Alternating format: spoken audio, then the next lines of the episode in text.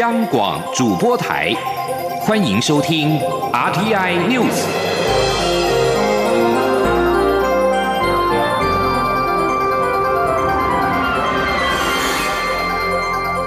听众朋友您好，欢迎收听这节央广主播台提供给您的 RTI News，我是张顺祥。首先把新闻焦点关注到桃园机师工会华航分会，今天清晨六点开始展开的罢工。工会在上午强调，目前已经收到超过百张的机师检定证，并且将持续的搜集，而且在华航没有真正的提出解决的方案来回应改善疲劳航班等五大诉求之前，罢工没有期限。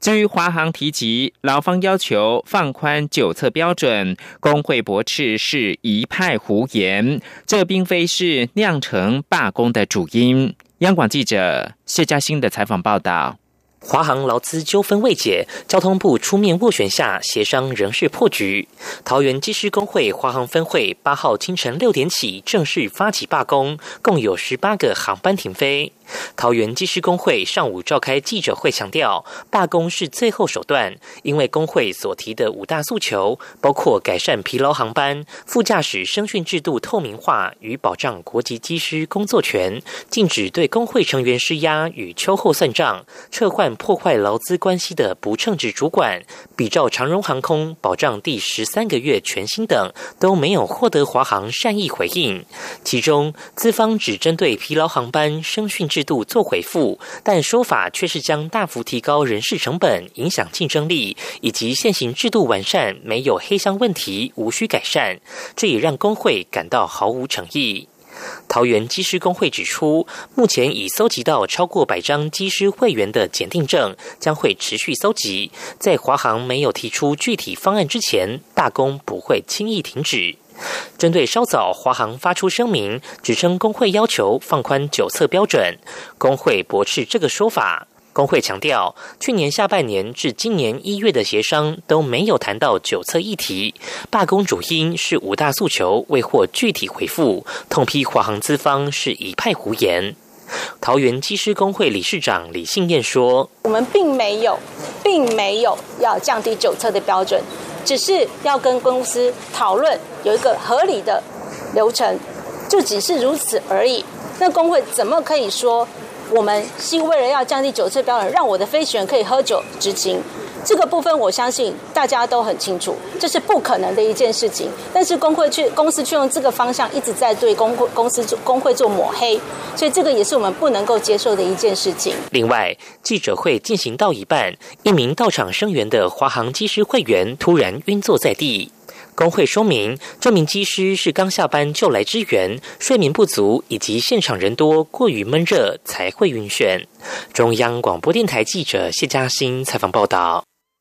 华航的董事长何暖轩今天上午是前往桃园机场慰勉公司的员工。面对机师的罢工，他表示没有什么不能谈的，希望能够以旅客的权益为重，大家一起坐下来谈。针对机师工会提出要求，何暖轩表示，民航局有许多的法律规定，不是华航能够自行做主，他本人也没有办法改变法律。关于华航的地勤员工，何暖轩表示，地勤是无名英雄，他们的表现让他感动。华航则强调，全力的维持航班的正常，持续跟工会来沟通，希望工会以旅客的权益为念，紧速的回归劳资协商。央广记者王兆坤的采访报道：，因应华航机师罢工，华航公司表示，已启动紧急应变机制。全力调度可用人力及安排航班调整计划，尽可能维持航班运作，务求将影响层面降到最低。华航总经理谢世前，我想基本上啊，那个我们要把这整个这个呃受伤的程度呢降到最低啊，那达成那个达成我们的这个呃输运计划啊，在这里呢造成这个旅客的不便啊，跟社会的不安呢，我想华航在这边呢要致上呃致上最诚挚的一个歉意。华航指出，如果人力不足，将透过整并航班、调整机型。运用共用班号航班服务等作为，以顺利将旅客送达目的地。如果旅客需要退费或改票，也免除手续费等费用。华航强调，工会宣布罢工后，目前的人力调度已获得多数机师的支持，他们愿意以社会责任优先，支持公司履行对旅客的承诺，协助完成春节疏运任务。华航并重申，部分会员或许因为资讯揭露不完整，不知道这样的罢工行动其实已违背双方协议合约。希望工会以旅客权益为念，紧速回归劳资协商。中央广播电台记者王兆坤采访报道。桃园市机师职业工会华航分会宣布，今天凌晨六点开始启动罢工。交通部长林佳龙指示成立紧急的应变中心。而因应华航机师罢工事件，桃园国际机场也成立了紧急应变中心，将本事件可能的冲击降到最低。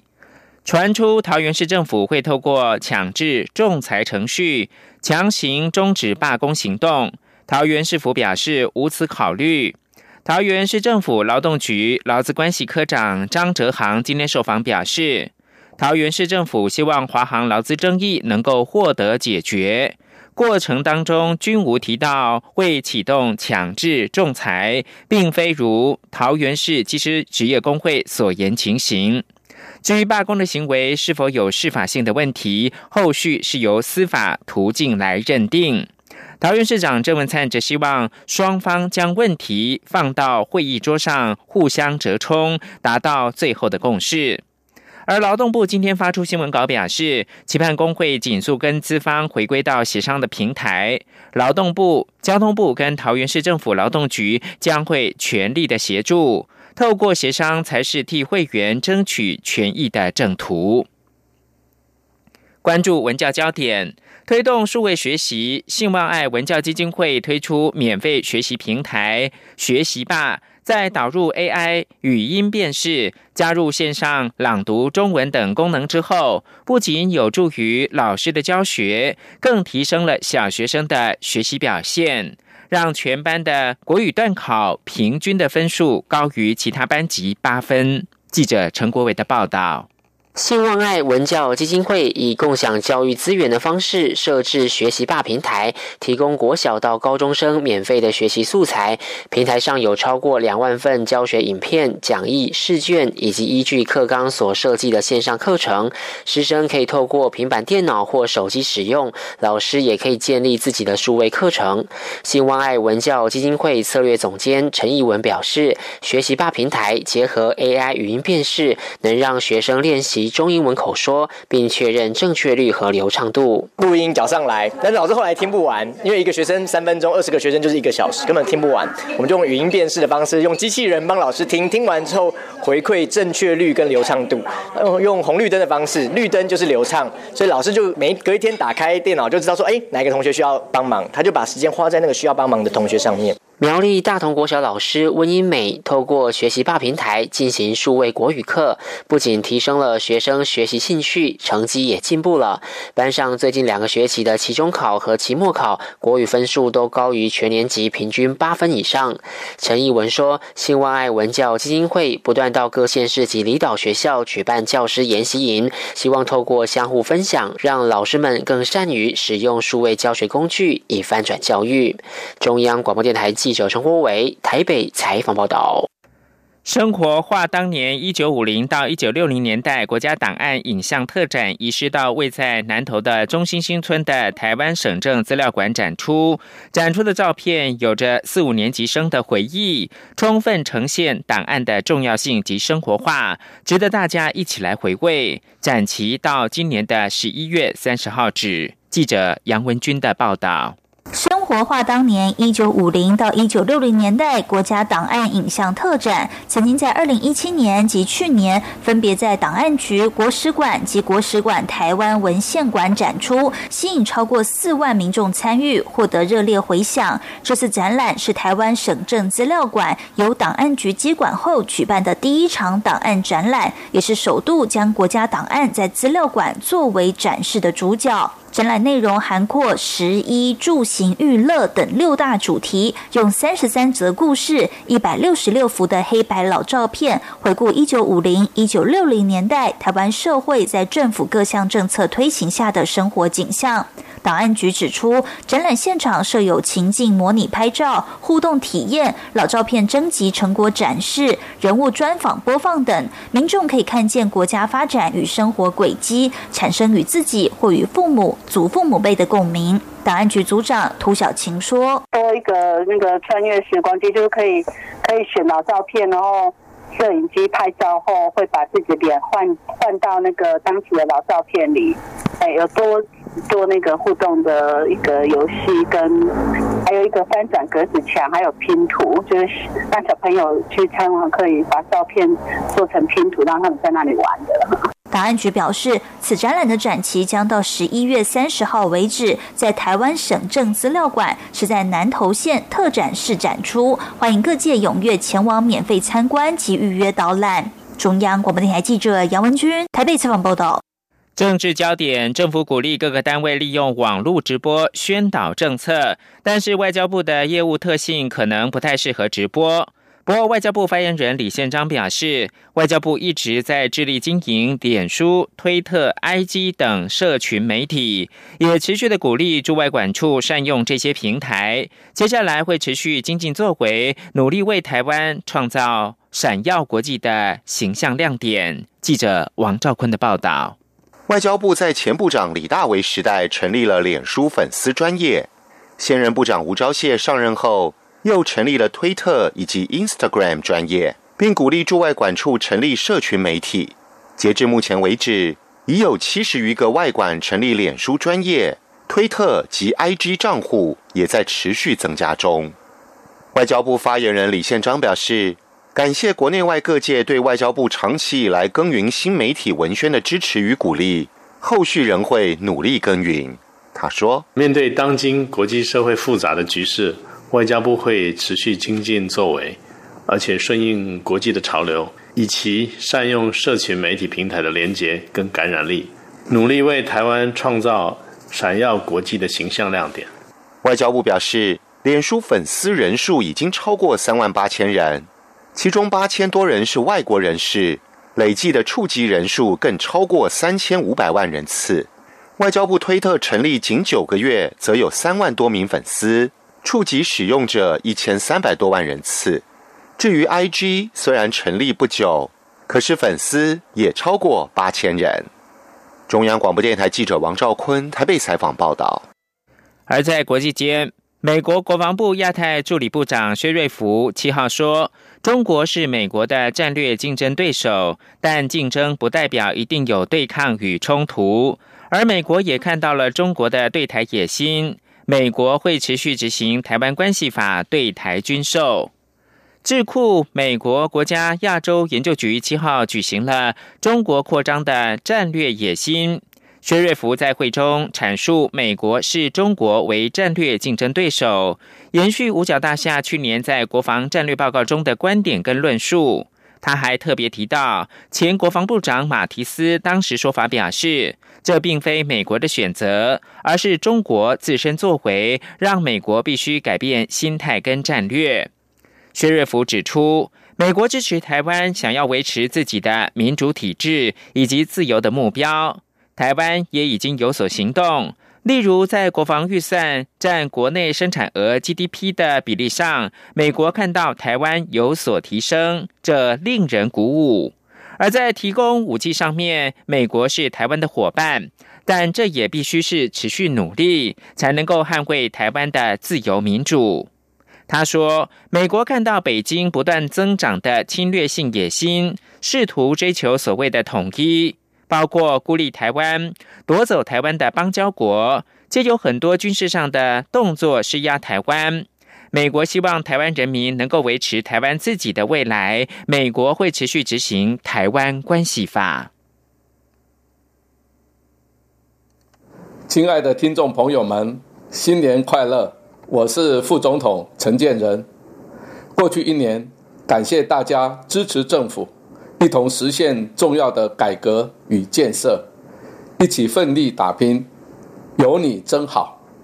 新的一年，我们会更加全力以赴，为台湾人民带来更幸福、更美好的生活。二零一九年，祝福大家诸事圆满、平安喜乐。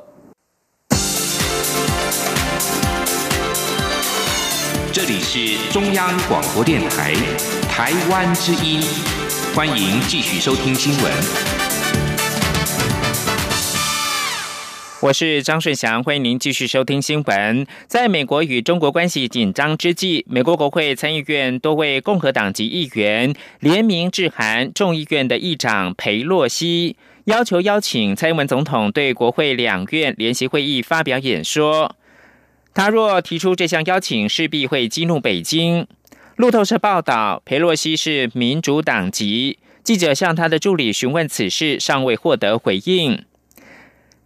联名致函佩洛西的共和党联邦参议员克鲁兹六号到华府智库美国企业研究所演说的时候，已经透露此事。他表示支持蔡总统访问华府，并且向国会发表演说。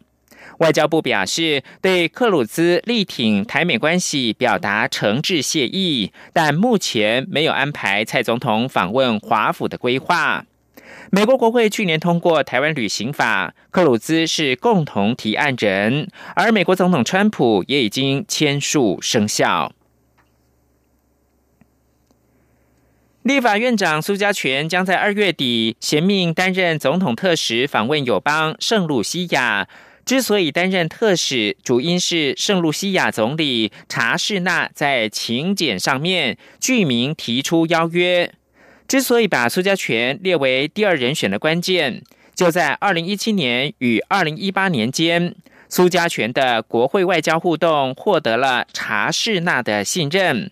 而这次出访，不仅是苏家全首度以立法院长的身份担任特使。也说明了过去国会外交所下的功夫已经看见成果。记者肖兆平的报道。立法院长苏家全在一月十七号朝野协商中表示。他受蔡英文总统指派，以特使身份率团参加友邦圣露西亚独立建国四十周年纪念活动。他更透露，请柬上有若总统不能出席，能否改请立法院长苏家全代表的说明。圣露西亚的请柬之所以将苏家全列为第二人选，关键就在于二零一七年双边的国会外交。二零一七年三月。台陆关系亮起黄灯。当年十月国庆，苏家全把握圣露西亚参众两院议长来访机会，在一场午宴上主动提出参观台湾香蕉研究所的建议，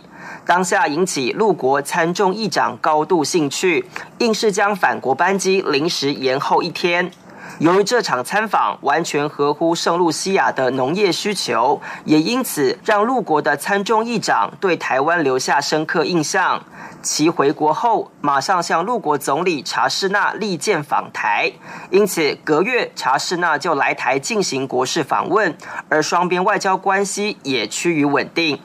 据了解。二零一七年十一月，查士纳拜访苏家全时，苏家全还特地找来农委会官员回答查士纳对农业合作的相关议题。这些举动已经让查士纳留下正面印象。隔年，二零一八年的十月国庆，查士纳不仅应邀来台。还兑现与苏家全的求续之约，其交情可见一斑，也因此让苏家全有了担任立法院长后首度衔命出任特使的国会外交记录。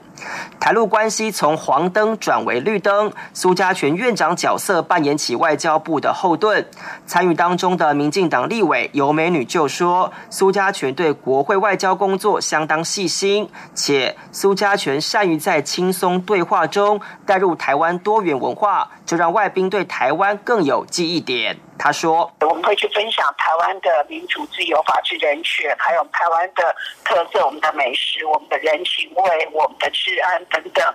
在一个轻松但是又有实质内涵的对话的情况，会让他们印象非常的深刻。所以呢，很多第一次到台湾来的国会议员都真的是惊艳。”谈到苏家全的外交手腕，有美女特别提到。法国国民议会有台小组主席塞沙里尼曾经为台湾制作一首歌曲，苏家全则进一步把歌曲印制为一片单曲 CD，再回赠对方，借此说明苏家全在国会外交上的细腻程度。中央广播电台记者肖兆平采访报道。政坛近来掀起一股尬歌潮，政治人物办活动不免都要高歌一曲，但歌艺精湛的不多。不过立法院有两位豪杰，民进党立委许志杰跟立法院长苏家全都算是立院歌神。许志杰在年轻的时候还拍过 MV 影片，甚至还登上小巨蛋担任嘉宾开唱。而苏家全则是创下了一首歌二十万的价码，为弱势团体募款，被网友盛赞是被政治耽误的歌手，可以说是政坛的歌神，深藏不露。在二零一八年台北市长辩论会当中，参选人吴鄂阳因为一曲《爱江山更爱美人》，意外从素人变成网红之后，政治人物无论选举造势或是一般活动，也都少不了要高歌一曲，掀起了一阵尬歌风潮。但会问政又会唱歌的政治人物可不多，立法院竟然就有两位被网友盛赞是被政治耽误的歌手。民进党立委许志杰信手拈来，自弹自唱不是难事，拥有天生的好歌喉。年轻的时候还拍过 MV 影片《爱的小路》，深情跟女主角对唱，可以说是立院的歌神。除了许志杰的才艺令人惊叹之外，立法院长苏家全歌艺也相当了得。苏家全日前参与慈善表演，建设公司老板允诺苏家全每唱一首歌就会捐出新台币二十万元给弱势团体。苏家全因此大展歌喉，还一改平日的西装笔挺风格，改以白帽白围巾的黑尾鱼歌王造型登场，成功的为弱势团体募到了一百万的慈善基金。农委会从二零一五年开始试办农业保险，目前已经有十一种试办的品项。今年还要开发凤梨、香蕉跟文旦柚的保单。由于农业保险执行的复杂度跟困难度都很高，需要政府透过立法支持。目前行政院已经针对农业保险专法进行了条文的审查，拼立法院下个会期三读。农委会也希望能够透过法援取得向国际再保的合法性，进一步的降低农民的保费。记者陈立庆红报道。在农委会鼓励推动下，台湾的产险业者在二零一五年开出第一张农业保单，保险商品是高阶梨。接下来这三年多，各种农业保险保单陆续出炉，目前共有高阶梨、芒果、水稻、释迦、家禽、禽流感、农业设施、木瓜、石斑鱼等十一种示范品项，累计投保件数一万七千一百多件，总投保金额新台币三十三亿八千六百多万，总投保面积达到。两万八千多公顷，投保家禽共有七十多万只。在彰化养殖蛋鸡的陈姓农民是第一位投保蛋鸡禽流感保单的业者。他曾经目睹禽流感入侵时鸡只接连死亡的可怕，因此保单一推出，他毫不迟疑立即购买。陈姓农民说：“农委会啊配合连带三物保险吼，推出这张的禽流感保险吼，是一张真好的政策吼。”咱业者还是爱未加入保险的吼，诶，爱继续加入吼，这是农委会对咱两家大业者的一一个真好的德德政吼。为扩大推动农业保险，从二零一七年开始，农委会就借重产险公司的资源、技术和效率来开发保险商品，同时也协调整合农渔会通路，协助保单销售，进一步带动农渔民投保的意愿。由于农业保险执行的复杂度和困难度都不低，目前农委会已经完成农业保险专法的制定，草案架构也获得相关部会公示，待行政院完成条文审查，就可以送立法院审议三读，为未来台湾农业保险奠定制度。中央广播电台记者陈林信宏报道。